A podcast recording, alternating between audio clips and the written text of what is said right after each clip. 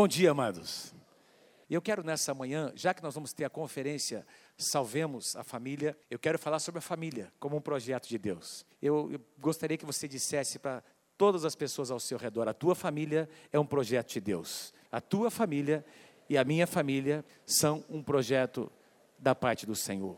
Gostaria que você considerasse o que foi ministrado pela Cris aqui profeticamente nessa manhã. Que talvez você esteja pensando que na sua casa, no seu casamento, na sua vida, você chegou na linha. Ela usou uma expressão aqui, na linha final, né, Cris? Isso que você, essa expressão. Como se você tivesse chegado na linha final, não tem mais nada, eu cheguei no meu limite, não tem mais nada para fazer, não tem mais recursos, já tentei tudo, já orei, já intercedi, já conversei, já briguei, já tentei fazer, tentei com as minhas forças, mas eu quero dizer para você nessa manhã, em nome de Jesus, te lembrar que é o Senhor quem tem a última palavra na tua vida. Amém? Não são os teus sentimentos, não é o teu inimigo, os nossos inimigos, não são as pessoas, não são as circunstâncias. Quem tem a última palavra é o Senhor Jesus. Quem pode dizer amém? Diga eu creio em nome de Jesus. Quem trouxe a sua Bíblia nessa manhã? Quem trouxe a Bíblia nessa manhã? Levanta a sua Bíblia bem alto.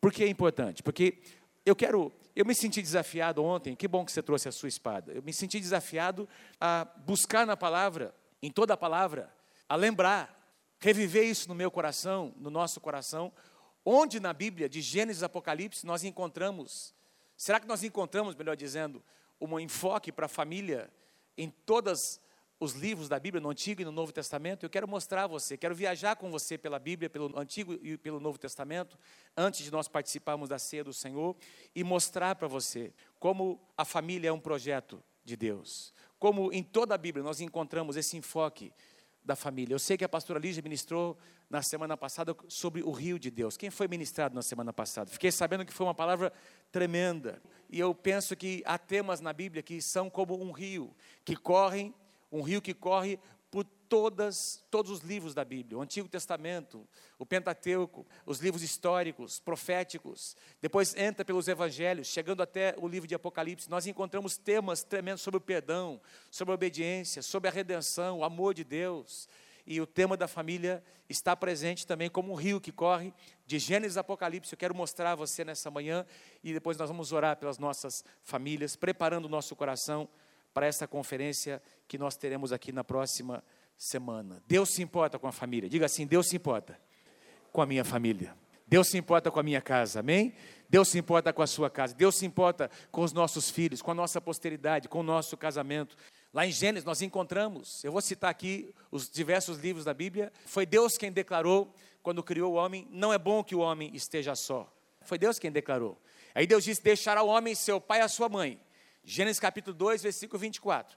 E se unirá, ou se une a sua mulher. Deixa o homem, pai e mãe, se une a sua mulher, tornando-se os dois uma só carne. A base, uma família, homem e mulher, juntos, formando a base da família. E foi Deus quem disse, a primeira palavra, a primeira declaração de bênção ao homem foi crescei e multiplicai-vos. A bênção de multiplicação. Fala para o teu irmão, você tem a bênção da multiplicação sobre a tua vida. Diga, diga para ele, para ela, você tem a bênção da multiplicação sobre a tua vida. Multiplicar, não apenas se multiplicar fisicamente, não é em filhos, mas em valores, em princípios o princípio da multiplicação, nós temos esse poder que Deus nos dá de multiplicar os valores da palavra de Deus na nossa posteridade. Amém, queridos? O pecado entrou na raça humana, trouxe inimizade, trouxe indiferença, trouxe conflito. A gente já vê, logo depois do pecado, o homem já começando a brigar com a mulher, e a mulher com o homem, um culpando o outro. Um tentando encontrar a culpa. É, é o que acontece até hoje. Chega no aconselhamento, e aí você vai ouvir o casal, não, pastor, o culpado é ela. Aliás, a culpada é ela. Ele é o culpado. É sempre assim, não é? O homem culpou a mulher, a mulher culpou a serpente. Se a serpente falasse, ela iria culpar o próprio Deus. Foi você que me criou, não é? Então é assim que funciona. O pecado, ele traz o egoísmo no coração do homem, inimizade na família, marido e esposa. Logo depois, Caim e Abel, o conflito entre na próxima geração, o irmão matando o seu próprio irmão, a tensão nos relacionamentos, mas louvado seja o nome do Senhor, porque o plano da redenção já estava presente lá no livro de Gênesis.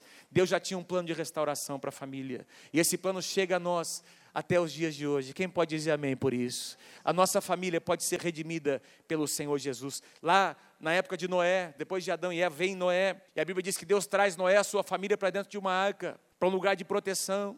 Deus tem um lugar de proteção para a família, amém, queridos? Deus traz a família de Noé para um lugar de proteção e a terra é destruída, mas a família de Noé é preservada, porque o nosso Deus é um Deus que preserva, que guarda, que protege. E Jesus cita, como foi nos dias de Noé, assim será nos últimos dias e o pecado se multiplicando, mas a família deste homem guardada dentro da arca. Nós estamos guardados na palavra, nas mãos de Deus. Nós estamos guardados na casa do Senhor. Amém, queridos? O mundo, o pecado pode se multiplicar no mundo, mas nós temos a casa de Deus. Quem pode dar glória a Deus por isso? Estamos guardados, protegidos neste lugar. E aí continua o plano de Deus chegando até Abraão, que é chamado na Bíblia de o pai da fé. Ainda no livro de Gênesis, qual foi a palavra de Deus para Abraão? Abraão, sai da tua terra Sai da tua família, da tua parentela anterior, da casa dos seus pais, porque aquela casa, aquele lugar é um lugar de idolatria. Sai deste lugar. Eu quero começar alguma coisa nova em você. Eu quero começar alguma coisa nova na tua família, na tua casa.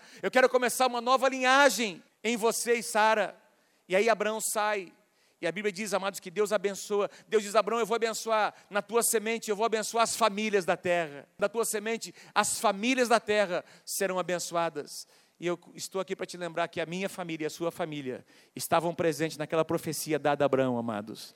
Há quase quatro mil anos atrás, há cerca de quatro mil anos atrás, mas Deus estava ali presente, falando, ministrando, mostrando que a minha família e a sua família estavam presentes naquela profecia de Deus dada a Abraão, de que as bênçãos tocaria as nossas famílias. Essa palavra se cumpriu literalmente, naturalmente em Isaac, mas cumpriu-se espiritualmente em Jesus Cristo. Eu vou falar sobre isso daqui a pouco. No livro de Gênesis, nós encontramos, nós temos Moisés, nós temos Moisés estabelecendo, instituindo a Páscoa do Senhor, uma coisa que me chama a atenção. Lembra, no dia da Páscoa, quando o povo de Israel está saindo do Egito para a libertação em direção à terra prometida, a Bíblia diz que Deus ordenou que se celebrasse a Páscoa do Senhor, que o cordeiro fosse imolado, esse cordeiro, chamado cordeiro pascal, deveria ser comido, participado, comido na casa, dentro de uma casa, com a família reunida, as crianças juntos, os pais, os avós, todos juntos, famílias pequenas deveriam se reunir para compartilhar o cordeiro dentro daquela casa marcada com sangue, o sinal do sangue. Haveria proteção e houve proteção. Nós temos a marca do sangue nas nossas casas. Nós temos a marca do sangue nas nossas famílias. Diga amém se você crê em nome de Jesus. Deixa eu dizer uma coisa a você: se você teve uma experiência com Deus, o sangue de Jesus tocou a sua vida. E pode ser que o seu marido não esteja bem hoje, pode ser que a sua esposa não esteja bem hoje, pode ser que um dos seus filhos ou todos os seus filhos não estejam caminhando com o Senhor hoje, mas quero dizer a você e te lembrar em nome de Jesus: a tua casa já foi marcada com o sangue de Jesus. A tua casa já foi marcada com o sangue de Jesus. Famílias protegidas dentro daquela casa. O Êxodo a saída das famílias em direção à terra prometida. Mais tarde, no deserto, Deus entrega nas mãos de Moisés os dez mandamentos. Interessante, vários desses mandamentos têm a ver com a família. Vários desses mandamentos têm a ver com a família. A proteção de Deus, Deus mostrando, Deus ensinando valores para a preservação da casa e da família. No livro de Levítico, nós encontramos a convocação de Deus para que as famílias adorem juntos. Para que as famílias adorem juntos a convocação de Deus para que as famílias ofereçam a Deus as suas primícias, a primícia do seu rebanho, a primícia da sua colheita, dando o melhor de Deus, famílias juntos ofertando ao Senhor. Deus mostrando o padrão para o casamento, um homem e uma mulher casando juntos. Deus mostrando a abominação com relação ao, a algo que seja diferente disso, a sua abominação, chamando isso de impureza. Deus diz: é um homem e uma mulher que constitui um casamento. O livro de Levítico diz isso. O padrão da família, o padrão de aliança. No livro de Números, nós encontramos o censo dos filhos de Israel. Gênesis, Êxodo, Levítico, Números. O quarto livro da Bíblia. O censo era feito, ou foi feito, por meio das unidades familiares. As tribos eram constituídas de clãs, que eram formadas por famílias inteiras.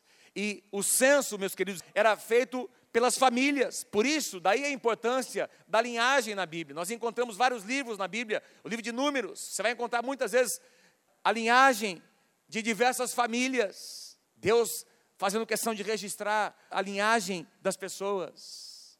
E tem uma aplicação espiritual nisso. Deus quer abençoar a tua linhagem. Fala para o teu irmão, Deus quer abençoar a tua linhagem. Talvez a tua família tenha uma história de enfermidades.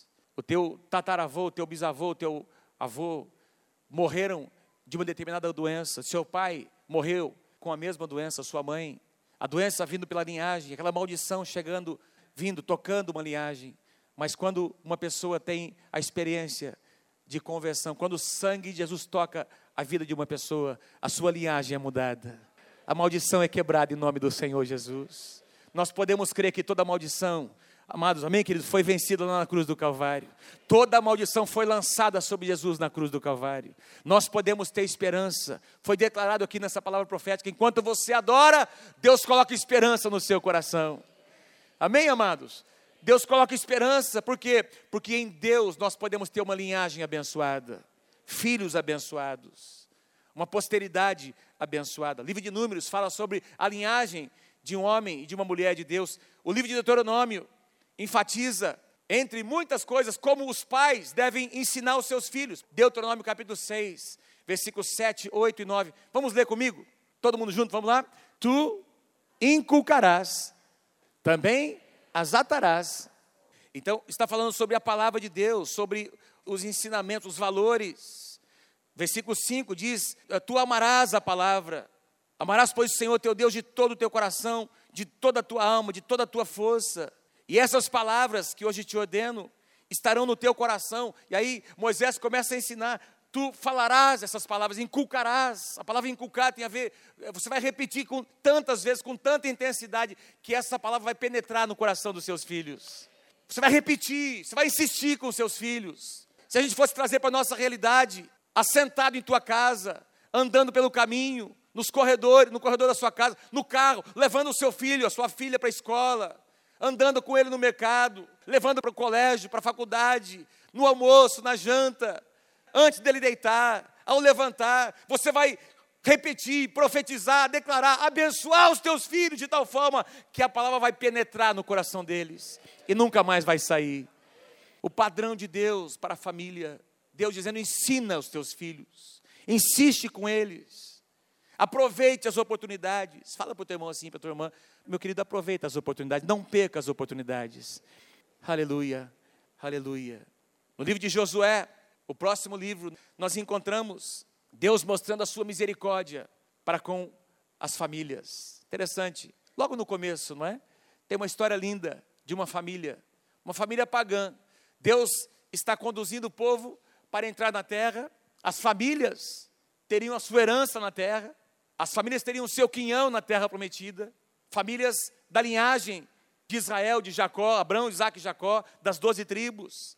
E essa bênção, teoricamente, não seria para as outras nações. Mas Deus tinha um projeto para as nações. Deus sempre teve um projeto para as nações. Deus nos via, porque nós, amados, nós somos gentios. Do ponto de vista literal, nós somos gentios. Nós não temos, eu e você não fazemos parte da linhagem dos judeus. Nós somos gentios, mas quando Deus profetizou a Abraão, as famílias da terra serão abençoadas, Deus via, como eu já disse, Deus via eu e você, Deus via nós gentios sendo alcançados. E aqui no livro de Josué, nós encontramos as primícias disso acontecendo, porque eles estão entrando na terra prometida, a primeira barreira, depois de passar pelo Rio Jordão, é a cidade de Jericó. E aí tem uma mulher, Raabe, que acolheu os espias, lembra disso? E porque ela acolheu os espias, eles liberaram uma palavra sobre ela. Olha, no dia que nós entrarmos, vai haver destruição nessa cidade, mas se você amarrar esse cordão vermelho, cor escarlate, uma cor vermelha, se você amarrar essa corda na janela da sua casa, tudo vai ser destruído, menos a sua casa. O que é que Raabe fez? Raabe trouxe toda a sua família para dentro da sua casa. Toda a sua família veio, seus pais, seus filhos, toda a sua família estendida veio para dentro da casa. E quando eles entraram em Jericó, toda a cidade foi destruída, mas porque havia a marca de uma, um cordão vermelho, mais uma vez simbolizando o sangue de Jesus, apontando para o sangue de Jesus. A casa de Raabe, que era uma mulher pagã, meretriz, que vivia da prostituição, foi alcançada pela graça, pela misericórdia, pelo amor e pelo perdão de Deus, ela e toda a sua casa. Quem pode dar um aplauso ao Senhor bem forte nessa manhã? Porque eu e você não merecíamos estar aqui, queridos. Mas Deus tem alcançado nós e a nossa casa. Em Josué nós encontramos também, como eu disse, as famílias tomando posse da sua herança. Você tem uma herança em Deus, diga eu creio em nome de Jesus. Vou dizer de novo: você tem uma herança em Deus, você tem uma terra prometida. Amém, queridos? Você tem uma terra prometida em Deus para você, para sua casa e para sua família. É em Josué, é no livro de Josué que nós encontramos uma das declarações mais fortes, mais intensas, mais lindas sobre a família, sobre a intensidade de um homem que ama a sua casa, declarando: Eu e a minha casa serviremos ao Senhor. Não é isso que Josué disse? Põe para mim, Josué capítulo 24, verso 15. Josué está dizendo: Olha, vocês estão aqui diante dos povos, das nações, tem aqui os deuses dessas nações que nós estamos conquistando. E hoje nós precisamos fazer uma escolha, é o que Josué diz. Porém, se vos parece mal servir ao Senhor, escolhei hoje a quem servais, se aos deuses a quem serviram vossos pais, que estavam da além do Eufrates, ou aos deuses dos amorreus, em cuja terra habitais. Mas eu quero dizer uma coisa a vocês: eu e a minha casa, eu e a minha casa, eu e a minha casa serviremos ao Senhor. Eu não sei quanto a vocês, Josué está dizendo. Olha, tem muita pressão nesse mundo. Tem gente servindo outros deuses. Tem uma pressão vindo contra a igreja. Verdade ou não, amados? Contra a família. Contra os valores da família, da casa de Deus, da palavra. Mas Josué está dizendo: Eu não sei o que vocês vão escolher. De uma coisa eu sei, eu sei a escolha que eu tenho feito. Eu e a minha casa serviremos ao Senhor. Pode aplaudir o Senhor, porque essa é a escolha que nós, eu e você, precisamos fazer. No livro de Juízes, o próximo livro da Bíblia, nós encontramos exatamente o contrário acontecendo. Veja, Josué diz: Eu e a minha casa serviremos ao Senhor. Escolham. E de fato, muitas famílias e gente importante de Israel escolheu ou escolheram se misturar com as nações, com os povos daquela terra. A idolatria começou a entrar. O resultado, famílias mistas. A idolatria no meio das famílias, famílias que tinham a linhagem, que vinham de uma linhagem de adoração a um só Deus, ao Deus de Israel, agora começaram a adorar outros deuses, julgo desigual. Deus tem que levantar libertadores, Deus tem que levantar juízes para trazer libertação às famílias de Israel. No livro de Ruth, nós encontramos a provisão de Deus para uma família israelita endividada, Deus provendo por meio de um redentor, alguém da família, um parente próximo, pagando o preço da redenção. Conta também a história de amor entre uma moabita, uma mulher estranha à aliança de Israel, e um israelita. E essa mulher sendo colocada, assim como Raabe, essa mulher aparecendo na linhagem, na linhagem do Messias. Louvado seja o nome do Senhor pelas suas misericórdias, que se renovam a cada manhã. Amém, queridos? 1 e 2 Samuel, os primeiros livros proféticos da Bíblia, eles contam a história da dedicação de Samuel no templo. Um pai e uma mãe, Ana, orando a Deus por um filho, uma mulher estéril, desejando gerar filhos. O que é que ela faz? Se eu receber essa graça de Deus, eu vou dedicar o meu filho ao Senhor, mostrando o exemplo do que é dedicar os nossos filhos à missão, entregar nas mãos de Deus, para que eles tenham uma vocação no Senhor. Nós tivemos uma conferência missionária alguns dias atrás. Que tal se, se Deus chamar o teu filho, a tua filha, para ser um missionário, para servir a Deus de tempo integral, não no Brasil, mas em outra nação? Presta atenção no que eu estou dizendo. Você está disposto a entregar o seu filho, a sua filha? Foi o que Ana e Eucana fizeram. Entregaram o seu filho. Diz que o menino tinha acabado de ser desmamado. E alguns autores, comentaristas, dizem que ele devia ter por, por volta de dois a três anos de idade, talvez quatro. E ele foi trazido com essa idade três, quatro aninhos, você entregaria o seu filho três, quatro aninhos para servir na casa do Senhor? De ano em ano, diz que os pais vinham e Ana trazia uma nova, uma estola sacerdotal, cuidando do seu filho, é? abençoando o seu chamado, cuidando da sua vocação, entregando o seu filho nas mãos de Deus. E a Bíblia diz que Deus começou a levantar Samuel como um profeta na casa do Senhor. Deus vai levantar profetas e profetizas. Os nossos filhos serão profetas do Senhor. Diga amém se você crê em nome do Senhor Jesus. Também o livro de Samuel, 1 e 2 Samuel, contam a história ou fazem uma reflexão sobre a diferença da casa de Davi e da casa de Saul. Tem uma passagem que diz que enquanto a casa de Saul se enfraquecia, a casa de Davi ia se fortalecendo. Deus quer fortalecer a sua casa. Amém? Diga amém se você crê em nome de Jesus. Diga assim: Eu creio que a minha casa está sendo fortalecida pelo Senhor e pela Sua palavra. Diga assim: Eu creio que Deus tem um plano eterno para a minha casa e a minha família. Os livros de Reis, primeira e segunda Reis, primeira e segunda Crônicas, vão nos mostrar alguns dos maiores profetas da Bíblia, como Elias e Eliseu, entrando nas casas, ministrando em diversas casas. Eliseu, por exemplo, sendo chamado. Né? Lembra quando Elias lança o manto sobre Eliseu? Eliseu diz: Eu preciso falar com os meus pais, eu preciso da bênção dos meus pais, eu quero honrar os meus pais. E esses dois profetas ministrando no contexto de famílias diversas vezes. Famílias sendo restauradas, suprimento, lembra do azeite sendo provido, a viúva de Sarepta e Elias, lembra da viúva de 2 Reis capítulo 4, o azeite sendo multiplicado na casa da viúva, seus filhos tendo provisão, Deus tem provisão para a tua casa. Vou dizer de novo, Deus tem provisão para a tua casa, diga amém se você crê. Em 2013, Deus ainda tem provisão para a tua casa, diga eu creio em nome do Senhor Jesus. Esdras e Neemias contam a história da restauração de uma cidade. Algo interessante, as famílias foram convocadas. Tem uma passagem em Neemias, que eu não coloquei aqui, mas vem na minha mente agora, em que os inimigos estavam vindo, tentando se infiltrar no meio do povo, para enfraquecer, para paralisar a obra. O que é que Neemias faz? Neemias convoca o povo, e Neemias estabelece as famílias para trabalharem na restauração dos muros. Então, em frente a cada casa, por exemplo, a minha casa estava aqui sendo restaurada, então a minha responsabilidade e a da minha família era restaurar o muro de frente da minha casa.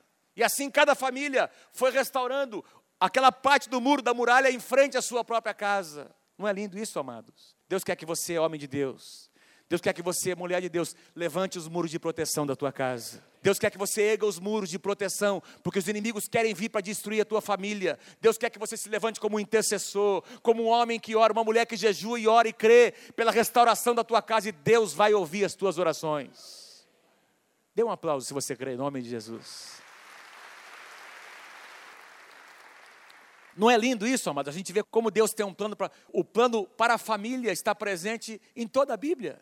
No livro de Esté, nós encontramos um plano diabólico para destruir as famílias de Israel. E Deus levanta essa mulher chamada Esté como uma rainha. Ela havia sido adotada pelo seu primo Mordecai, que exercia um papel de paternidade sobre ela.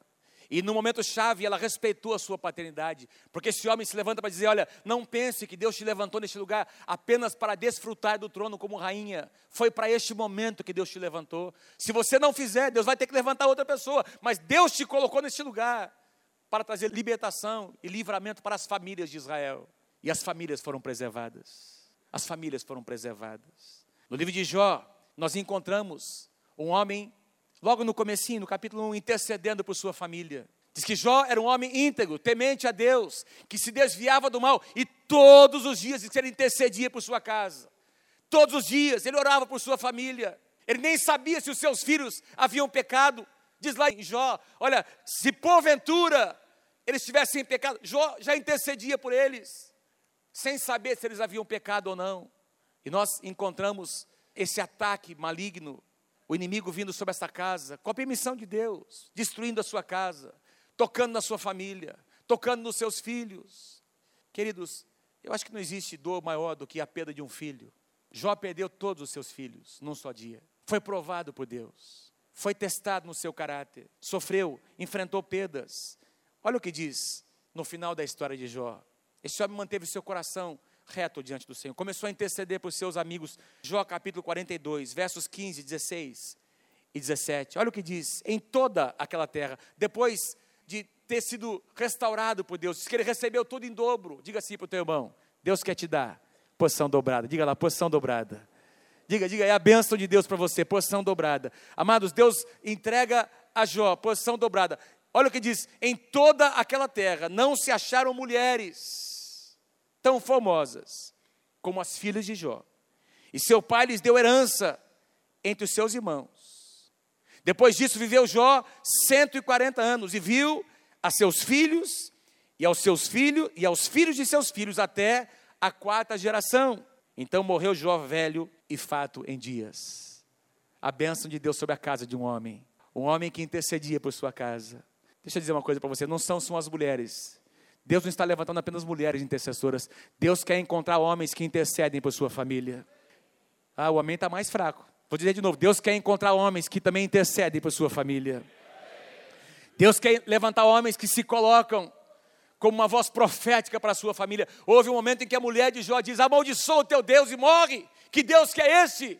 Mas a Bíblia diz que Jó se prostrou diante do Senhor e continuou adorando. Enquanto ele adorava, enquanto ele se prostrava diante do Senhor, Deus tratava do seu coração e no final da sua história, Deus lhe deu porção dobrada. Deus lhe deu porção dobrada. Quantos homens? Uma pergunta somente para os homens nessa manhã, casados. Quantos homens querem aceitar o desafio de Deus de se tornarem intercessores das suas casas? Levanta a sua mão. Amém? Junho orando está aí. Junho orando está aí.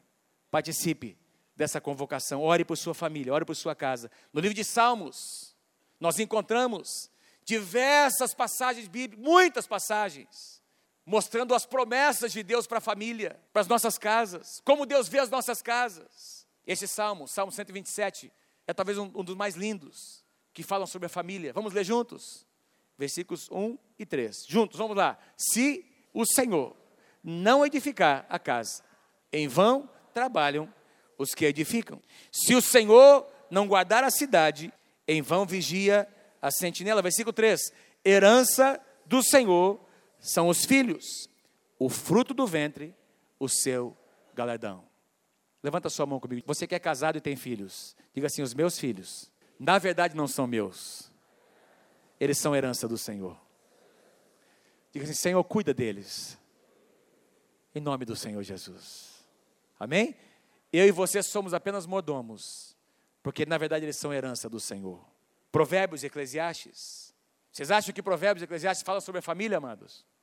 Tem conselho para a família em Eclesiastes, em Provérbios? Provérbios fala sobre diversos princípios, declarações sobre a família. Aliás, Salomão, que é um dos principais autores de Provérbios, diversos dos seus conselhos dizem respeito ao seu filho, aconselhando o seu filho, como agir, como buscar sabedoria, Está repleto de conselhos para a família, o livro de Provérbios e também o livro de Eclesiastes, sobre como fugir da tentação, como guardar o casamento, conselhos para os filhos honrarem os seus pais, não romperem, não desfazerem os limites que os seus pais estabeleceram, andarem na instrução dos seus pais, conselhos para os seus pais, orientarem, ensinarem os seus filhos. Provérbios 22, 6 ensina a criança no caminho em que deve andar e ainda quando for velho, não se desviará dele.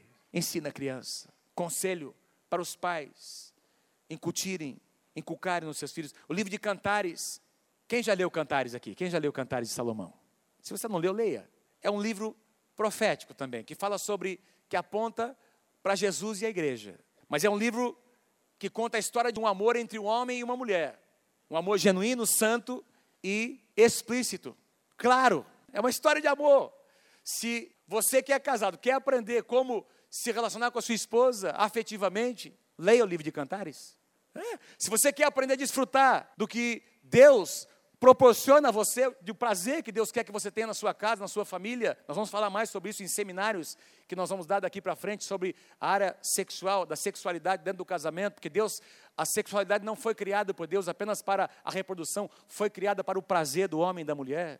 Poucos améns, mas é verdade. Você que é casado, você crê nisso ou não? Diga amém se você crê. Então, se você não crê, leia Cantares e volte para casa cantando para sua esposa. Os livros proféticos que vêm depois de Cantares, eles vão nos mostrar, são 17 livros. Eu não tenho tempo, mas em praticamente todos eles nós vamos encontrar referências à família, constantemente, falando sobre algumas das promessas, lindas promessas de Deus para a família. Eu relacionei aqui alguns versículos o primeiro deles, Isaías capítulo 61, versículo 9. Agora, quero pedir uma coisa. Se você está com o seu braço cruzado, descruza o seu braço, descruza as pernas, dá uma, uma aprumada na cadeira, não é? Dá uma respirada fundo assim, porque você vai agora ler essas passagens e você vai profetizar. Ao ler, você está profetizando sobre a sua casa e sobre a sua família. Amém, gente? Vocês estão comigo, gente? Vamos lá? Então, respira fundo e leia bem forte. Vamos lá. Isaías 61, 9. Forte. A sua posteridade será conhecida entre as nações, e os seus descendentes no meio dos povos. Todos quantos os virem, os reconhecerão como família bendita do Senhor.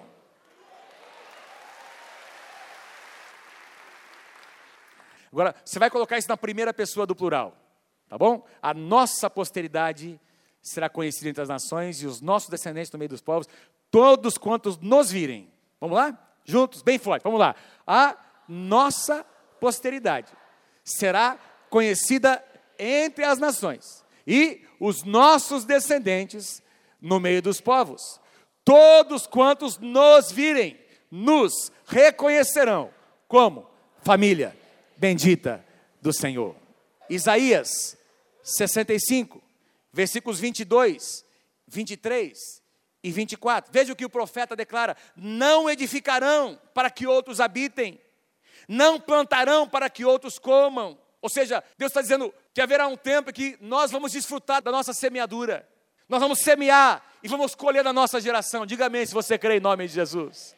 Tem uma outra passagem que diz que Deus vai abreviar o tempo entre a semeadura e a colheita, porque a longevidade do meu povo será como a da árvore, e os meus eleitos desfrutarão de todas as obras das suas próprias mãos, não trabalharão debalde ou inutilmente, nem terão filhos para a calamidade, porque são a posteridade bendita do Senhor, e os seus filhos estarão com eles, trabalhando juntos, servindo ao Senhor juntos, e será que antes que clamem, eu responderei, estando eles ainda falando, eu ouvirei a sua oração.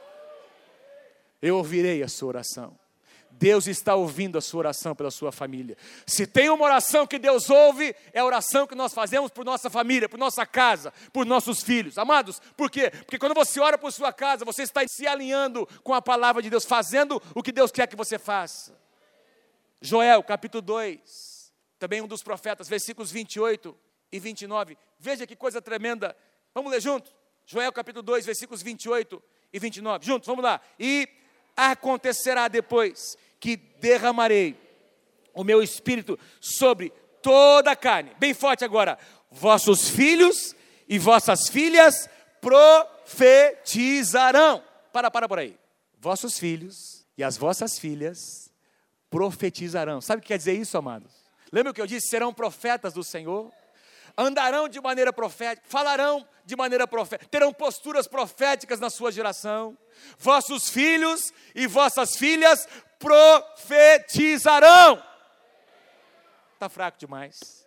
Ontem à noite, a minha filha estava aqui, só para te dar como exemplo para você. A minha filha estava aqui pregando ontem para os adolescentes. Isso aqui está se cumprindo na minha casa, graças a Deus por isso. Eu estava lá em casa preparando para ministrar a vocês, e a minha filha estava pregando para os adolescentes ontem. Os nossos filhos e as nossas filhas vão profetizar na casa do Senhor. Os nossos filhos irão mais longe do que nós estamos indo. Eu sou inibido, pastor. Eu não sei falar, eu não consigo me comunicar. Olha, Deus vai fazer uma obra na sua vida, mas os seus filhos vão mais longe do que você. Amém? Os seus filhos, os nossos filhos vão mais longe. Porque eles já estão sendo gerados debaixo de bênção. Vossos filhos e as vossas filhas profetizarão. Os vossos velhos sonharão. Tem alguém sonhando aí? Eu ainda não. Os vossos velhos sonharão. Os vossos jovens terão visões. Tem alguém tendo visões aí? Ah, agora aumentou, né? Gerações cheias do Espírito Santo. Velhos, jovens, crianças, profetizando, servindo ao Senhor, e até sobre os servos e sobre as servos, até quem trabalha na sua casa vai receber essa unção. Derramarei o meu espírito naqueles dias. Porque o sentido de casa na Bíblia, a palavra casa no Novo Testamento é oikos, diga assim comigo, oikos. E essa palavrinha, vou falar daqui a pouco, oikos, ela não significa apenas a nossa casa, pai, filho, neto. É uma casa estendida, os funcionários, os vizinhos, os empregados da empresa, as pessoas com quem você se relaciona, todos eles fazem parte da sua casa, do seu oikos.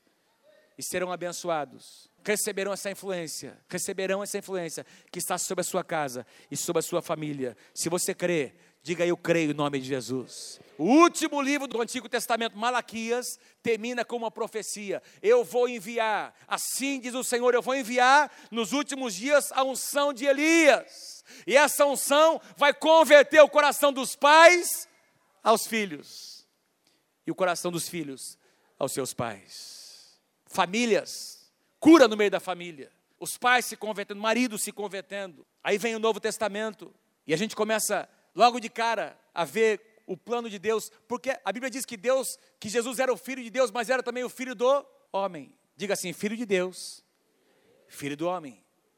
Jesus é chamado de o filho de Deus e o filho do homem. Por quê? Porque ele nasceu no contexto de uma família. Deus fez questão de que Jesus, o seu filho amado, nascesse e crescesse no contexto de uma família. Jesus teve um pai e teve uma mãe. Jesus foi educado, ele aprendeu a obediência. Amém, amados? Como é que você sabe disso, pastor? Diz lá, não fala muito sobre a infância, mas quando Jesus estava lá, aos 12 anos de idade, diz que os seus pais vieram para adorar na Páscoa. Eles saem de Jerusalém e depois de três dias percebem que Jesus havia ficado, retornam para Jerusalém, ele está conversando com os doutores da lei e aparentemente recebeu uma repreensão dos seus pais, ou um desabafo dos seus pais. O que você está fazendo? Você não foi com a gente? E tem uma frasezinha que mostra a atitude de Jesus para com os seus pais. Diz assim: e ele lhes era obediente. Ele era obediente aos seus pais. O que mostra que Jesus já tinha valores. O seu pai e a sua mãe, José e Maria, tinham já incutido, inculcado em Jesus valores do reino de Deus. O seu ministério, o ministério de Jesus, interessante, o primeiro milagre de Jesus aconteceu onde? Num casamento. Primeiro milagre, num casamento. Aí Jesus começa a preparar os seus, ministra em diversas casas, prepara os seus discípulos, e quando ele envia os seus discípulos, de dois em dois, ele envia para onde? Para as casas, ministre nas casas, toque as famílias, cure as famílias, profetiza paz para as famílias, e se essas famílias não receberem, se alguém rejeitar, essa paz vai retornar para vocês. Semeiem nas casas, ministrem nas casas. Amados, Deus tem um plano para as nossas casas e para as nossas famílias. Sempre teve. A família é um projeto de Deus, amado. Aí vem o livro de Atos, e nós vamos encontrar famílias juntas orando. Lá no comecinho de Atos, capítulo 1, capítulo 2, estão aguardando a promessa. No capítulo 1, diz que as famílias estavam reunidas. Os irmãos de Jesus estavam com ele, a sua mãe, orando, intercedendo, aguardando a promessa. Aí a promessa vem onde? No cenáculo, que era no interior de uma casa, no espaço de uma casa, num salão de uma casa. Aí vem, a igreja começa a crescer e aí a Bíblia diz, em Atos capítulo 2, verso 42, que eles perseveravam na doutrina dos apóstolos, no partir do pão, nas orações, e se reuniam no templo e nas casas, células, famílias. Atos capítulo 16. Crê no Senhor Jesus e será salvo, tu e a tua casa. Aliás, Atos, não é? É a igreja em movimento, não é? Os atos da igreja em movimento, tocando, ministrando, Igrejas nasceram a partir de casas. Quando houve a dispersão, a perseguição, esses irmãos que saíram dispersos saíram para suas casas para morar em outros lugares e a partir dessas casas, igrejas nasceram. As epístolas falam sobre o plano de Deus para as casas, para as famílias. Diversas passagens. E no livro de Apocalipse, nós encontramos Jesus, o noivo, encontrando a sua noiva, a igreja. Um casamento perfeito. Aleluia. Em Jesus, quem nasce na fé é colocado numa família, numa grande família. A família é o projeto de Deus. Aplauda ao Senhor nessa manhã, bem forte. Glória a Deus. Glória a Deus.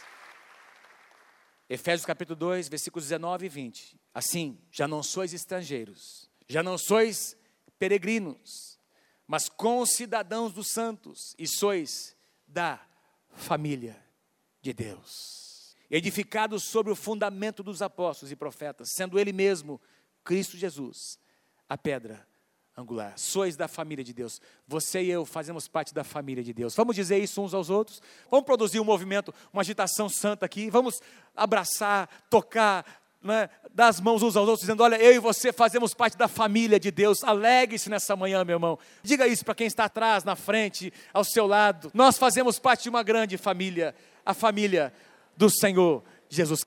Aleluia, Senhor. Aleluia. Se você está empolgado como eu, dê mais um aplauso ao Senhor.